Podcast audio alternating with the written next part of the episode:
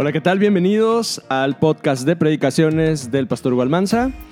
Así es que quiero animarte a que escuches con atención y que si este mensaje es de bendición para ti, por favor nos ayudes compartiéndolo en redes sociales. Búscanos por favor también en Facebook y en Instagram eh, con los usuarios arroba Hugo Almanza o arroba coinonía cristiana. Dios te bendiga, estemos en contacto.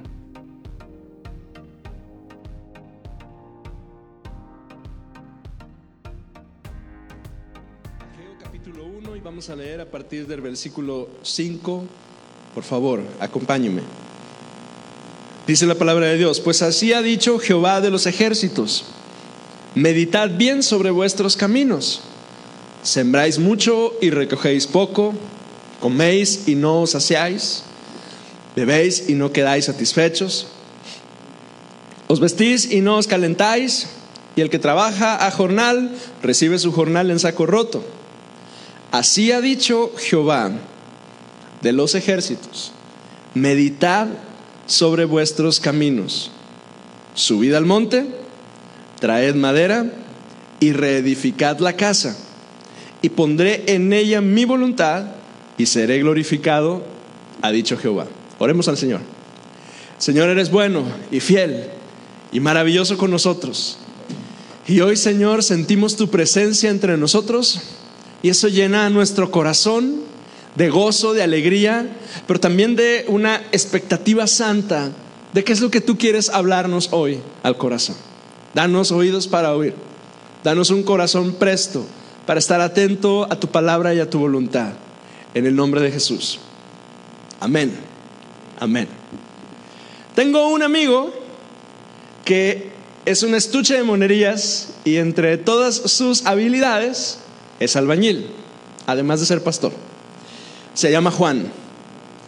Ha invertido este oficio eh, eh, construyendo casas pastorales en algunos lugares y, tengo el, gozo de, de llamarlo mi amigo. Pero en cierta ocasión, Juan, junto con otro amigo, que se llama José, quien no es albañil, estaban levantando una barda. Y la barda estaba quedando, pues digamos, feíta, mal. Eh, era una barda perimetral y, no iba a llevar peso ni nada, entonces no tuvieron el cuidado de, ir pegando los bloques eh, perfectamente horizontales y el terreno era irregular, entonces eventualmente el terreno se enchocó y los bloques también se fueron enchocando. Estoy diciendo cosas que nuestra hermana Mónica le va a dar el toque ahorita. Se fueron enchocando y enchocando y enchocando hasta que eventualmente la barra estaba chueca. Eh, entonces mi amigo Juan y mi amigo José tomaron una sabia decisión. Decidieron corregirla, rectificando la derecha con un pulidor. Entonces lo que hicieron fue que cuando los, bloques estaban chuecos, agarraron un disco y empezaron a, cortarla así derechita, bueno, al tanteo, no creo que haya sido tan derechita, pero empezaron a cortarla, hicieron una barbaridad ahí, un tiradero de tierra por todos lados y entonces se dieron cuenta que frente a ellos estaba un viejito, enfrente, en la banqueta enfrente, que sí era albañil y que desde, desde allá lejos los miró con cara de Clint Eastwood. ¿Usted sabe cuál es la cara de Clint Eastwood? Se les quedó viendo así serios. Y les gritó, pues qué mugrero estás haciendo, maestro. Porque oiga, construir no es fácil, ¿no es cierto? Construir tiene su chiste. Y quienes no sabemos de eso, eh, hacemos, oiga, cada oso. Eh, pero, pero bueno, le comparto esto porque en las últimas semanas, la semana pasada y el día de hoy, estamos meditando acerca de la iglesia. La semana pasada hablábamos acerca de la iglesia y decíamos que la iglesia nace como un movimiento que se desencadena, yo le compartía la semana pasada, a partir de un acontecimiento y este acontecimiento es la resurrección de Jesucristo. Los llamaban, a estos que creían en Jesús, los llamaban los del camino. Y la primera generación, solo la primera generación de creyentes, en el primer siglo, en el contexto de no hay internet, no hay vías aéreas, no hay tren, no hay tecnología, llenaron del mensaje de Jesús prácticamente a todo el mundo conocido. Así, en los primeros 100 años de la iglesia, Medio Oriente, Turquía, Grecia, Macedonia, Italia, Persia, Egipto, Etiopía, Libia y probablemente hasta India fueron llenados con el mensaje del Evangelio de Jesús. La iglesia nació como un movimiento y yo le decía la semana pasada, y la iglesia se sigue moviendo. Dijimos que la palabra iglesia viene de una palabra griega, griega que se pronuncia eclesia.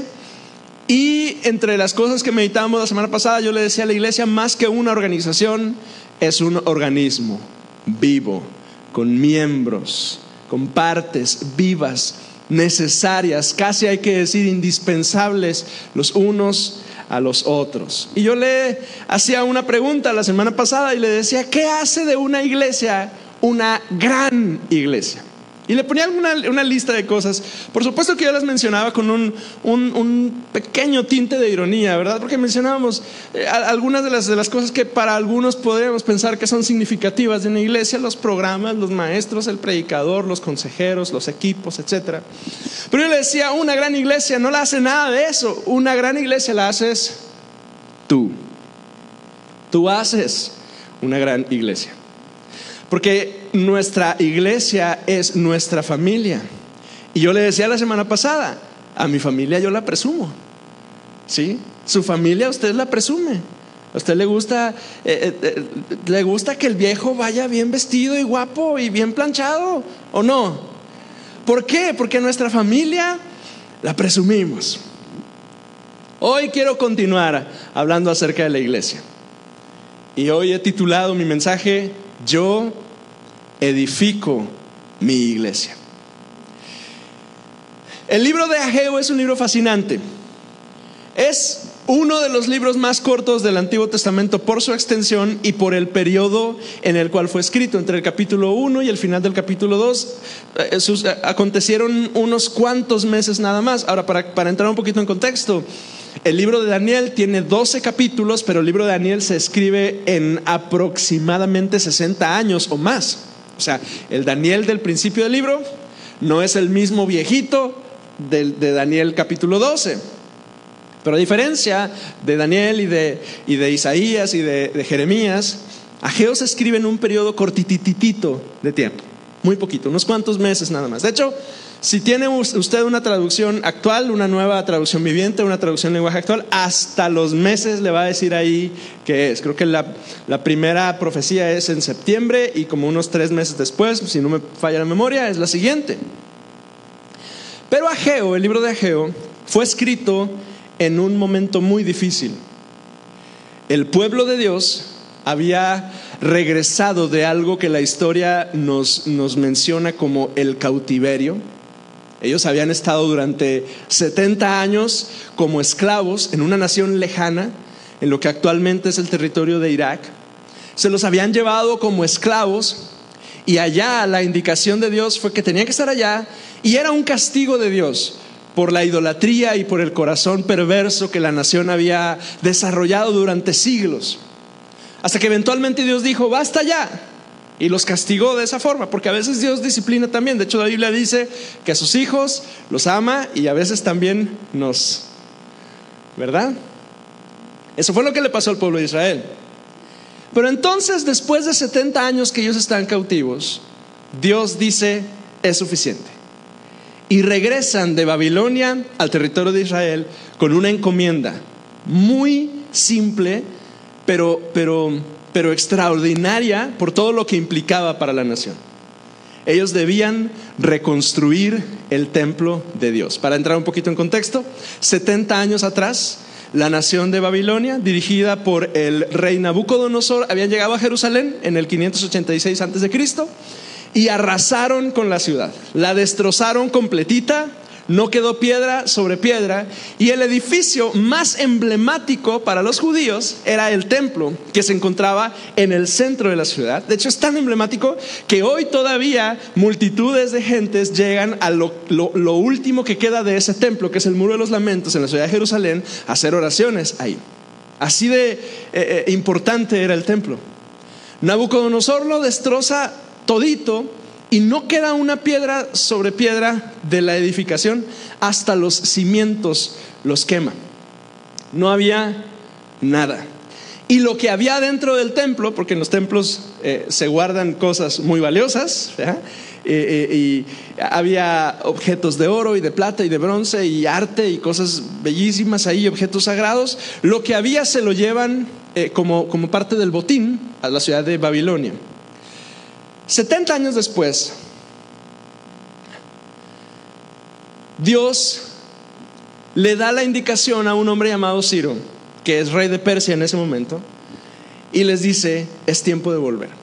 Y Ciro les da todo lo que necesitan para regresar a Israel llegar a la ciudad de Jerusalén y empezar a reconstruir el templo. Para tener una idea, Él les da madera, les da dinero, les da herramientas, les regresa los tesoros que se habían llevado, que estaban guardados en una bodega en Babilonia, se los da para que regresen con, con ellos. Y el pueblo feliz regresa porque ya no son esclavos, ahora son libres, ya, ya no están bajo el yugo de Babilonia, ahora tienen la oportunidad de regresar a su tierra y pues todos felices. Y además, oiga, van forrados de billetes porque el rey les dio dinero para regresar y construir el templo y eventualmente hasta la ciudad.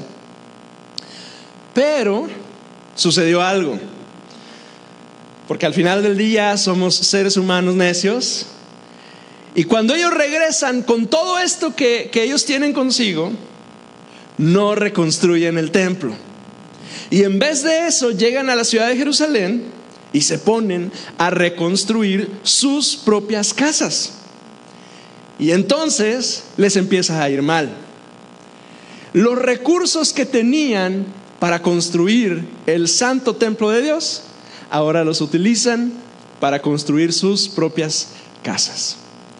Así leemos el versículo 5 y el 6 como, como un papá que le dice a uno de sus hijos cuando regresó después de que le dijiste no vayas a salir en bicicleta porque el, el piso está muy resbaloso y regresa con un raspón en la pierna. Así regresan los hijos del Señor con el Señor y el Señor les dice algo así. Meditad bien sobre vuestros caminos. Sembráis mucho y recogéis poco, coméis y no os saciáis, bebéis y no quedáis satisfechos, os vestís y no os calentáis, y que trabaja jornal recibe su jornal sacorrota. En otras palabras, Dios le está diciendo al pueblo, oye, ¿no te has dado cuenta que la vida no te está funcionando? ¿No te ha caído el 20 que, que algo no estás haciendo bien, que las cosas nada más no se te dan? Medita, le dice el Señor a Israel, en tus caminos.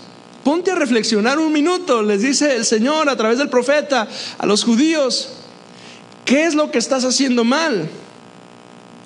Y Ageo pronto distingue el problema. El problema es que no construyeron la casa del Señor.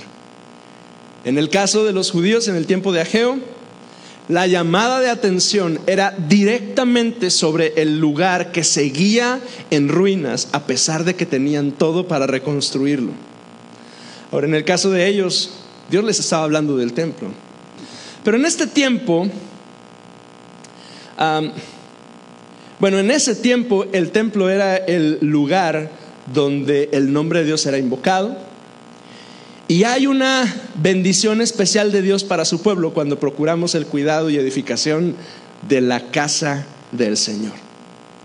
Ahora, en nuestro tiempo, cuando yo hablo de la casa del Señor, por supuesto que no me refiero a un lugar en, en particular.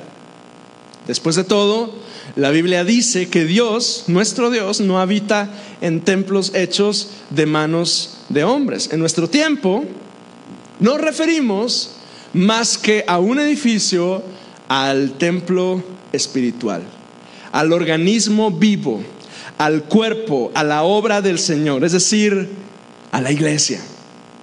Y por supuesto, no hablamos de la iglesia como lugar, tanto como el edificio espiritual en el cual usted y usted y usted y yo somos parte. Pablo lo dice de, la siguiente manera en 1 Tesalonicenses capítulo 5 versículo 11.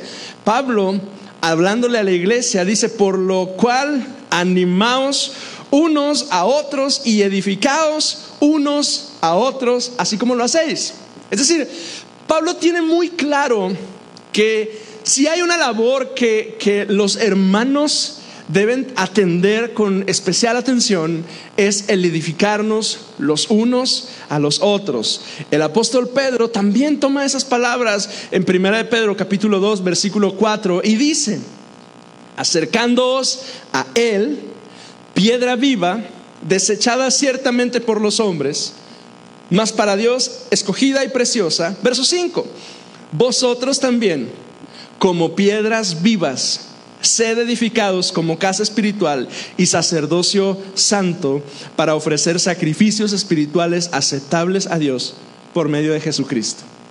Y, y Pedro no solo toma esta palabra de edificarnos los unos a los otros, sino que toma la idea de un templo y de una construcción y nos coloca usted y a mí ahí y dice que tú y yo no solo somos personas, somos piedras, somos bloques, somos piezas necesarias, casi hay que decir indispensables para esta construcción. Y con eso en mi mente yo quiero compartir con usted algunas cosas, cuatro ideas muy, muy, muy sencillas respecto de cómo usted y yo, la gente de Dios, debemos edificar a la iglesia. Síganme conmigo, síganme por favor Vaya conmigo a Efesios capítulo 4, versos 11 y 12. La Biblia dice que usted y yo somos un edificio espiritual. Efesios 4, 11 y 12 dice, y él mismo constituyó a unos apóstoles, a otros profetas, a otros evangelistas, a otros pastores y maestros, a fin de perfeccionar a los santos para la obra del ministerio para la edificación del cuerpo de Cristo. ¿Hasta cuándo? Hasta que todos lleguemos a la unidad de la fe y del conocimiento del Hijo de Dios, a un varón perfecto, a la medida de la estatura de la plenitud de Cristo. Es decir, en el plan de Dios para la iglesia, somos un edificio espiritual y cada uno de nosotros somos edificados el uno junto al otro. Oiga, Imagínese que al blog de la derecha no le cae bien el blog de la izquierda. ¿Se imagina? Y pegaditos. Pero sabe que entre blog y blog hay algo. Hay una pasta. Hay un pegamento. Hay algo que hace que a pesar de las circunstancias permanezcan juntos. Y para la iglesia eso es Dios mismo, el Espíritu Santo, derramando su amor sobre nosotros. Ahora, para nosotros hoy es más, un poquito más sencillo, ¿verdad? Porque nos imaginamos esos bloques cuadrados o rectangulares, ¿verdad? Como una especie de cubo. Pero la verdad es que las construcciones en aquel tiempo no eran con blocks, eran más bien con piedras bastante más irregulares, ¿no? y una a la otra tenían que adaptarse y, estar listos, prestos para estar permanentemente juntos. Así es la iglesia, edificados unos a otros en el cuerpo de Cristo. Primera de Corintios capítulo 14 versículo 12 dice, así también vosotros, pues, que anheláis dones espirituales, procurad abundar en ellos para edificación de la iglesia. Es decir, ahora el, apóstol Pablo en Corintios coloca un, un nuevo asunto en la mesa y dice, la edificación los unos con los otros depende de la presencia de los dones, es decir, de los regalos, de las capacidades que el Espíritu Santo puede derramar en cada uno. Y si tú tienes dones, capacidades extraordinarias dadas por el Espíritu Santo, esos deben ser usados para edificar al resto de tus hermanos. Así Ninguno de nosotros tiene una medida idéntica al hermano que tenemos junto. Y cada uno de nosotros necesitamos de la porción que Dios ha derramado sobre él y sobre ella y sobre aquel y sobre el otro. Porque así dice la escritura, debemos abundar en los dones para edificar a la iglesia. Ahí mismo, pero en el versículo 26 dice, ¿qué hay pues hermanos cuando os reunís? Cada uno de vosotros tiene salmo, tiene doctrina, tiene lengua, tiene revelación, tiene interpretación. Hágase todo para la edificación. Pablo estaba diciendo, agrega y, a la idea de la edificación y dice, para que lo entiendan claro, cuando ustedes se reúnen, no se reúnan solo para recibir. Traigan ustedes algo para compartir con sus hermanos. Y yo le pregunto hoy, es una pregunta retórica, no me conteste. ¿Qué trajo hoy para compartir con sus hermanos? Aquí la, lista es clara. Salmo, doctrina, lengua, revelación, interpretación. ¿Qué trajo hoy? En un miércoles le dije unas galletas de perdido, pero traiga algo para compartir con la iglesia. Porque ellos, sus hermanos, le necesitan. Hay una atención que el apóstol está tratando de dirigir. Y es todo lo que la iglesia hace es para la edificación de la iglesia. Lo voy a decir una vez más. Todo lo que la iglesia hace es para edificar a la iglesia. Hay un sentido colectivo de comunión, de compañerismo, de interés los unos por los otros. Y eso, eso es contrario a la naturaleza humana. Es decir, usted y yo, si somos honestos, somos egoístas. Nada hay dentro de nosotros que nos mueva a darle a alguien más. Usted lo ve en un, pequeño eh, de, preescolar, es egocéntrico. Él, todo es de él y no quiere compartir nada con otros. Y es una muestra de la naturaleza humana que nos jala hacia el egoísmo.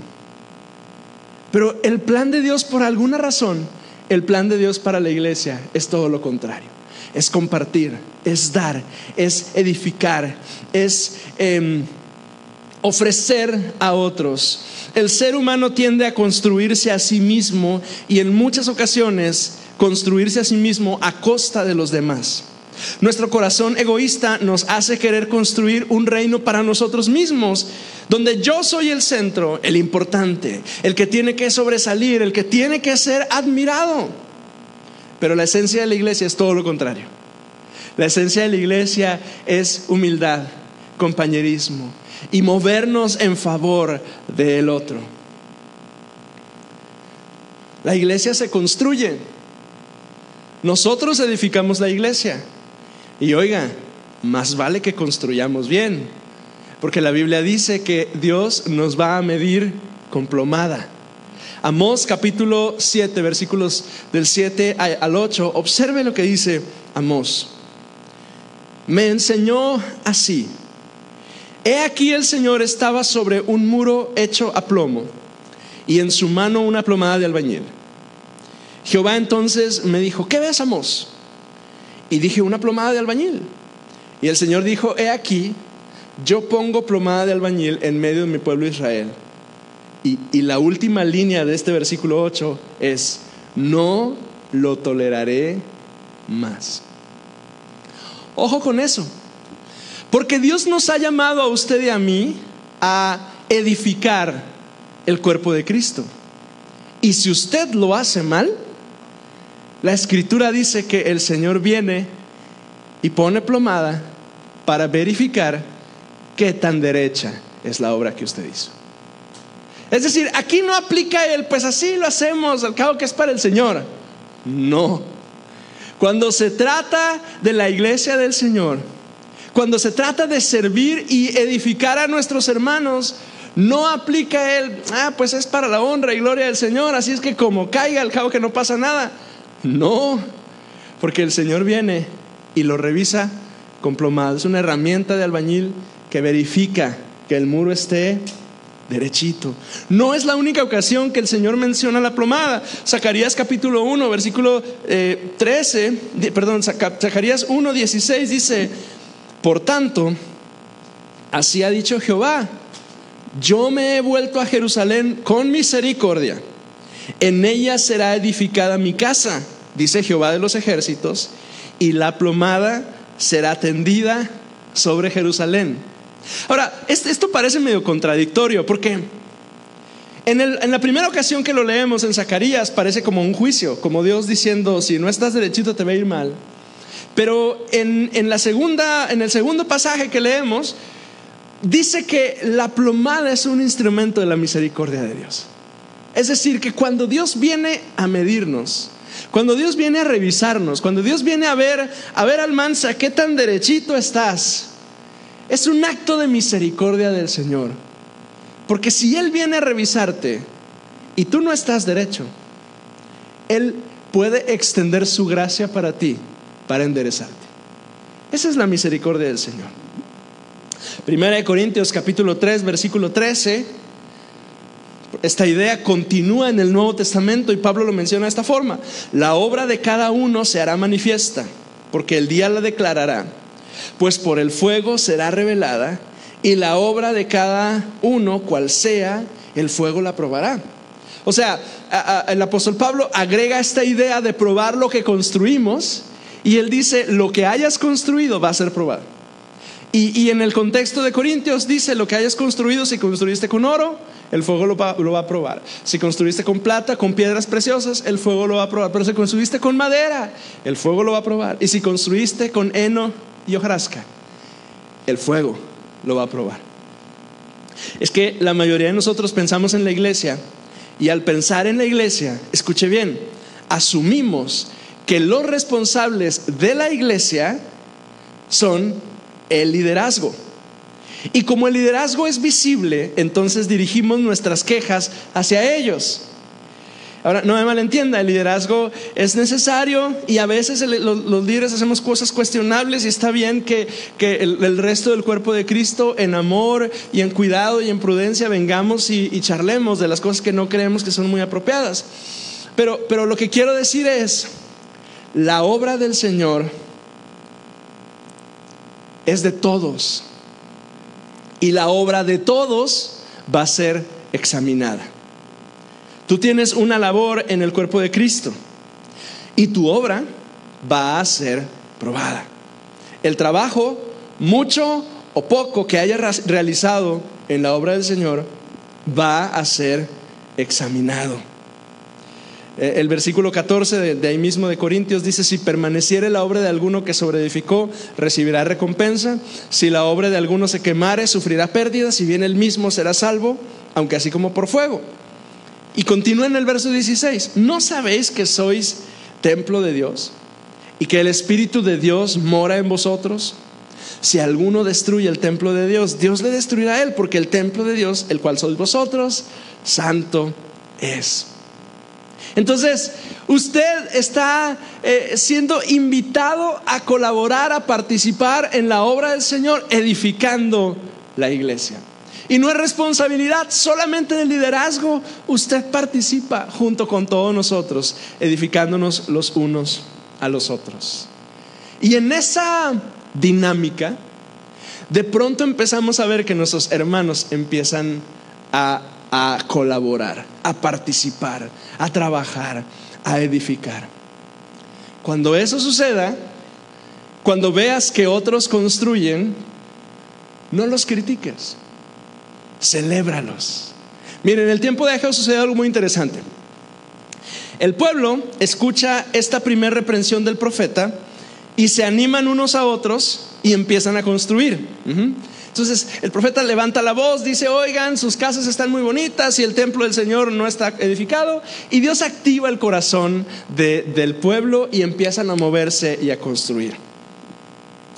Pero, pero, había entre el pueblo algunos ancianitos, que más o menos para este momento deben tener como 80 años aproximadamente, jovenazos todos ellos.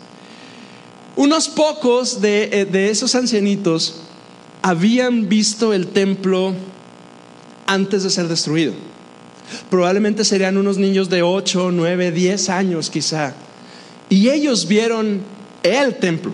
Es decir, vieron la, la, lo esplendoroso que era ese, ese templo que había sido construido. Vieron las columnas, vieron el oro, vieron los, los ángeles labrados con oro, vieron las piezas, vieron el lugar este espléndido. Pero ahora son unos ancianitos y están rodeados de un montón de chaviza que están, algunos de ellos ni siquiera saben qué están haciendo. Están poniendo cimientos sin saber agarrar una pala. Están haciendo cosas que probablemente no son expertos, pero tienen toda la intención de trabajar para el Señor. Pero los viejitos que habían visto el, templo antiguo dicen, ah, es que así no era. Es que así no era el templo. Los viejitos están viendo a los chamacos construir, así como el, albañil estaba viendo a mis amigos eh, construir su, barda y, y, probablemente alguno de ellos está diciendo, pues qué mugrero están haciendo estos chamacos.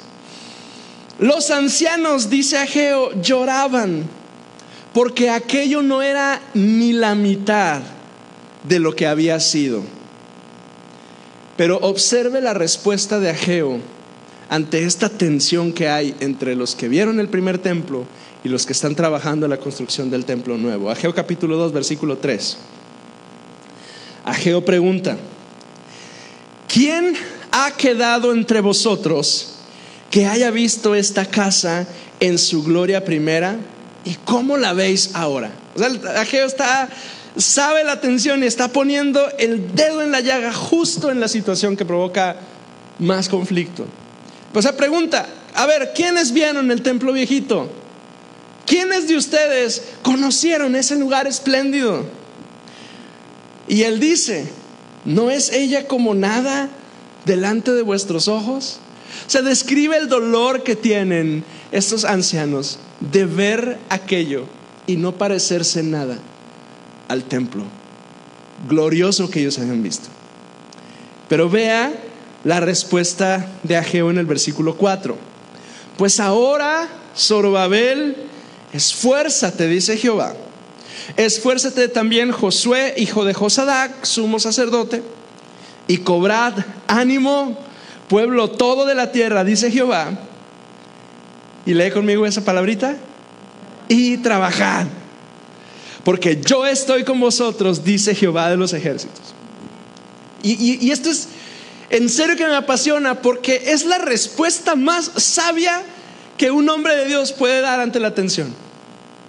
Porque a los que habían visto el templo viejo están, tristes, afanados, preocupados porque no se parece. Y los que están tratando de construir, pues no saben construir. Oiga, yo alguna vez me, puse a trabajar de albañil en algún templo y según yo me puse a hacer eh, eh, con un gancho los, los, castillos. Tenía que venir el maestro después y, y arreglar el mugrero que yo hacía. No sabe uno hacer esas cosas. Pero la respuesta de Ageo es, viste la gloria y no te gusta. Y tú no la conoces, estás trabajando. Cobren ánimo y trabajen. Cuando usted le enseñó a su hija o a su hijo a lavar los trastes o la ropa, ¿lo hizo bien? ¿Usted recuerda? Un día le confió, la hermana Ana, alguna de sus hijas cuando estaban pequeñitas, un día le confió el, lavar los trastes. Ándale, te va a tocar lavar los trastes, Ari. Y lo hizo bien. La primera vez que, le permitió a uno de sus hijos que lavara su carro, ¿cómo lo dejó? No sé, no lavan mi, carro, mis hijos. ¿Cómo lo dejó? ¿Lo dejó bien? ¿O lo dejó, sí? Ese es, brillante. Normalmente la primera vez que hace uno algo queda chamagoso, feo, ¿no? Cuando estaba usted estudiando, ¿le salió todo bien a la primera? La primera vez que usted mismo entregó un documento en su trabajo, ¿cumplió con todas las expectativas o cometió algunos errores? Si su hermano está trabajando en la obra del Señor, celébrelo. Oiga, a veces al liderazgo nos cuesta tanto lograr que alguien se anime a empezar a trabajar y algunos de nosotros pronto decimos, híjole, eso no está bien hecho. Y como sabemos hacerlo mejor, porque la experiencia nos ha dado esa, esa condición de conocer cómo se hacen las cosas, eh, nos metemos y queremos hacerlo. Y lo quitamos y nos ponemos nosotros a hacerlo. ¿Y sabe cuándo va a volver esa persona a intentar servir? Nunca. Quizá Quizá y si el líder de ministerio, su líder de célula, el pastor van y, hablan con él, probablemente tenga una actitud y lo intente una vez más. Pero oiga, en la iglesia si tu hermano construye, celébralo y trabaja con él. Si tu hermana edifica, celébrala y trabaja con ella. El llamado no es otro, sino trabajar juntos. El, contexto de Ageo dice que los viejos estaban llorando y los jóvenes estaban felices gritando y cantando y de lejos ni siquiera se distinguía los que lloraban de los que reían. Porque así es la iglesia. De lejos cuando estamos trabajando ni se distingue quién quiere y quién no. Porque escuchamos y atendemos el llamado de Dios a trabajar. La buena noticia es que la iglesia no se edifica sobre un terreno incierto, se edifica sobre un cimiento sólido. Efesios 2:19 dice, así que ya no sois extranjeros ni advenedizos, sino ciudadanos de los santos, miembros de la familia de Dios, edificados sobre el fundamento de los apóstoles y profetas, siendo la principal piedra del ángulo Jesucristo mismo en quien todo el edificio bien coordinado va creciendo para ser un templo santo en el Señor, en quien vosotros también sois juntamente edificados para morada de Dios en el Espíritu. La promesa es que cuando la iglesia trabaja, la gloria de Dios viene. Ageo 2, versículo 8 concluye el Señor respondiéndole ante esta tensión y unos llorando y unos felices. Dios responde 2.8 de Ageo, mía es la plata y mío es el oro, dice Jehová de los ejércitos. Y la gloria postrera de esta casa será mayor que la primera, ha dicho Jehová de los ejércitos. Y daré paz en este lugar, dice Jehová de los ejércitos. Esa, esa repetición de Dios, Jehová de los ejércitos, y ha dicho Jehová de los ejércitos, es una manera del Señor de rectificar y confirmar y, y afirmar que verdaderamente es cierto lo que Dios va a hacer. Y yo quiero preguntarle de hoy, ¿y tú estás edificando a tu iglesia? ¿Estás activo en la obra del Señor? O quizá hoy es el día que Dios te está llamando a tomar pasos para empezar a trabajar en su obra, a lo mejor por primera vez. O a lo mejor lo hiciste, trabajaste, colaboraste algún tiempo y entonces empezaste a ver lo que otros hacían y no te gustaba y lloraste como los ancianos, porque no era lo que era antes. Y si no es lo que fue antes, ¿Cuál es el problema? La promesa del Señor es que su gloria sería mayor que antes. Y lo voy a decir con detalle y con cuidado. La promesa del Señor en la obra del Señor es que su gloria es mayor que la primera, contigo o sin ti. Ay, pero es cierto conmigo o sin mí, la gloria del Señor en este lugar va a ser mayor que la primera. Contigo o sin ti, la gloria del Señor en esta obra va a ser mayor que la primera. Porque Él es fiel y Él es bueno. Esta es su iglesia. Él es el dueño, Él la planeó, nació en su corazón. El Señor deseó un lugar donde su nombre fuera exaltado. Conmigo o sin mí, Él va a cumplir su propósito. Oiga, mejor que sea conmigo. Yo quiero estar aquí. ¿Usted quiere estar aquí? Híjole, le doy chance otra vez. Para que salga guapo en la foto. ¿Usted quiere estar aquí? ¿Usted quiere ver la gloria de Dios y lo que Dios quiere hacer y puede hacer entre nosotros? Oiga, yo quiero estar aquí porque yo quiero ver lo que el Señor quiere hacer. Mejor que sea conmigo y que trabajemos juntos, los hermanos. Hoy es un día especial para nosotros como iglesia. Hoy estamos, estamos porque el Señor nos ha llamado a nosotros también a, compartir esta visión con ustedes. Estamos cumpliendo 16 años. 16 años en los que hemos visto, uy, cuántas cosas, cuánta gente hemos conocido, cuánta gente ha llegado a Cristo, cuántas personas han sido transformadas y, no hay ni siquiera un, un, una cuenta clara, ¿verdad? Pero Dios se ha movido entre nosotros durante estos 16 añotes. Pero, pero Dios tiene muchos años más para nosotros como iglesia. Yo quisiera invitarle el día de hoy a que esté de pie conmigo y tengamos un tiempo de gratitud.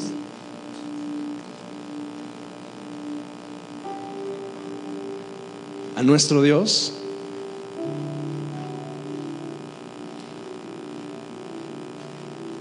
Pero yo quiero que en su mente, en este tiempo de oración, usted esté pensando esto.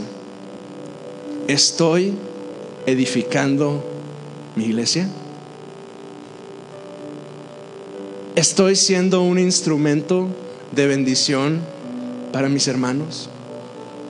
¿Estoy invirtiendo los dones, los talentos, las capacidades, las virtudes que Dios ha derramado en mí, en mis hermanos? Y si no lo estoy haciendo, ¿hace cuánto que no lo hago? Porque, hermano, hermana, aquí ya vemos gente que, que llevamos en Cristo y en esta iglesia 5, 6, 7, 8, 10, 15, 16 años. O sea, no le estoy hablando a gente que no entiende, que no conoce, que no sabe.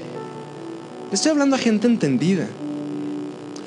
Pero también sé que suceden cosas alrededor de nosotros que nos desmotivan a trabajar. Y también sé que hay ocasiones en las que nuestro propio corazón decide detenerse, decide pausar, decide esperar. Pero oiga, la obra del Señor no es para esperar. La obra del Señor es para caminar y trabajar juntos. Incline su rostro, por favor, unos minutos. Señor, tú que conoces nuestro corazón, tú que conoces nuestras vidas, tú que estás en este lugar con nosotros y delante de quien no podemos ocultar nada, Señor.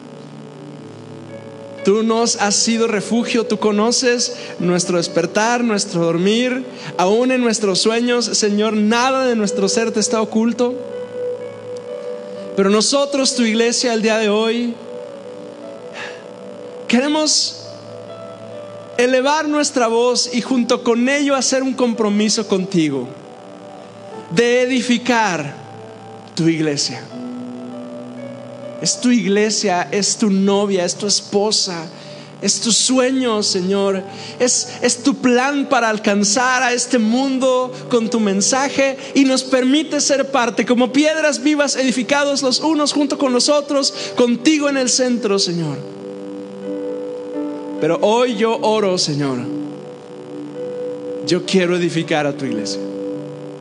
Yo quiero invertir mis talentos y mis dones y mis capacidades que las he recibido de ti, Señor. Quiero invertirlas en mis hermanos. Yo quiero, Padre Celestial, que la medida que tú has derramado sobre mí, yo pueda invertirla y depositarla en mis hermanos. Que se cumpla ese principio espiritual de, de, compartir dones y de compartir lo que tú has puesto en nosotros con nuestros hermanos. Ayúdanos, Señor. Ayúdanos.